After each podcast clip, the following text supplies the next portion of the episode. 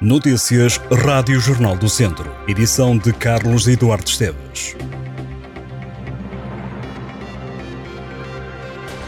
De janeiro a junho deste ano houve 618 acidentes nas estradas do distrito de Viseu. Morreram seis pessoas. Os dados vêm do último relatório de sinistralidade da Autoridade Nacional de Segurança Rodoviária. Números que mostram um aumento de acidentes e de feridos nas estradas do distrito nos primeiros seis meses do ano.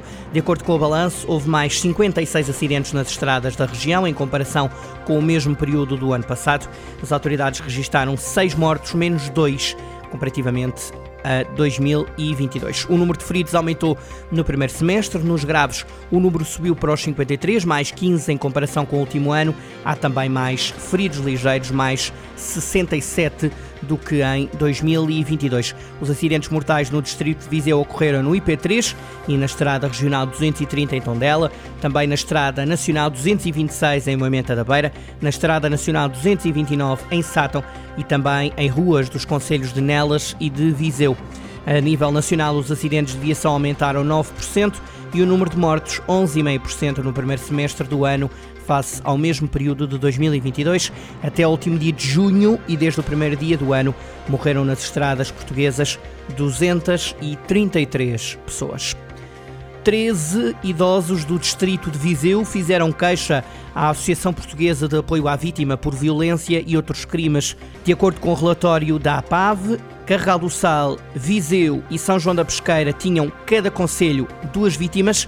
Também os conselhos de Sinfães, Armamar, Lamego, Oliveira de Frades, Penalva do Castelo, Penedono e Tondela tinham cada conselho uma vítima.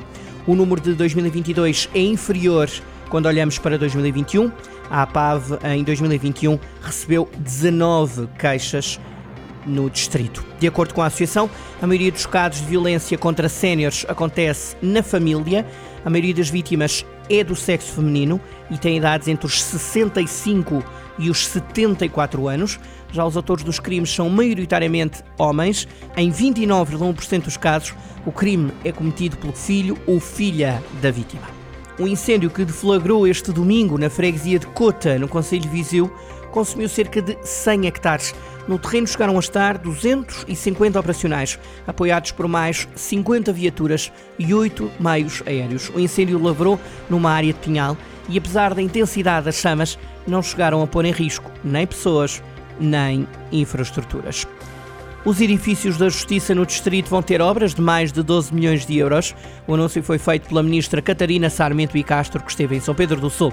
O investimento avança após a recente aprovação pelo Governo de uma verba total de 200 milhões de euros para obras nos edifícios judiciários. Entre os projetos, Catarina Sarmento e Castro destacou a continuação das obras no estabelecimento prisional de Viseu, que decorrem em cinco fases. Só para as obras nos tribunais, o Governo vai investir 106 milhões de euros em todo o país. O plano de intervenções nos edifícios da Justiça vai prolongar-se por cinco anos e inclui também prisões, Polícia Judiciária e Instituto de Medicina Legal. Mais um sábado de futsal na terceira Divisão Nacional, que resultou em empates para os dois clubes do Distrito de Viseu. Curiosamente, tanto Viseu 2001 como o ABC de Nelas fizeram exatamente o mesmo resultado. Na Série A, o Viseu 2001 foi até ao Porto para defrontar o Boa Vista. No final, um empate a 4 golos. O Viseu 2001 esteve a ganhar por 4-2, mas permitiu a igualdade aos achadrezados. O Viseu 2001 terminou a segunda jornada com 4 pontos conquistados. Na Série B, o ABC Nelas conseguiu um empate a 4 golos, frente ao Centro Social São João. O empate teve sabor a vitória, já que os nelenses estiveram a perder por 4-0 mas conseguiram resgatar um ponto deste jogo. Até agora, em dois jogos, o ABC de Nelas tem 4 pontos na terceira divisão nacional.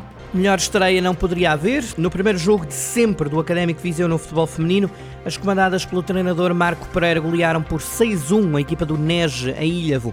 Lara fez três golos, Ana Alves, Guida e Ana Lourenço marcaram um golo cada e contribuíram para a goleada de estreia.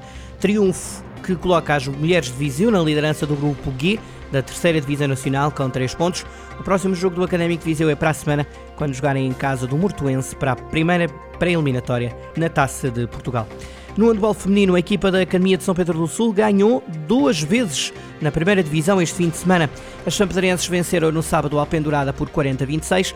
No domingo a vitória foi mais estreita, mas continuou a sorrir à equipa de São Pedro do Sul, que foi ganhar fora aos gilianos por 23-24.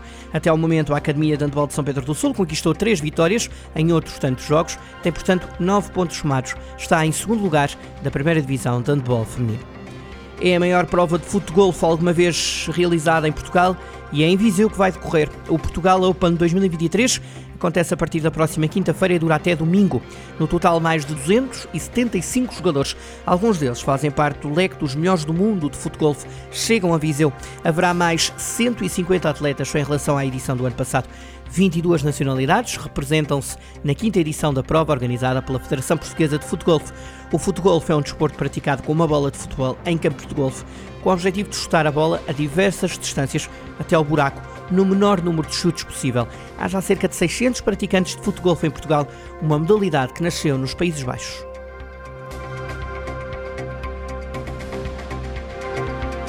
Estas e outras notícias em jornaldocentro.pt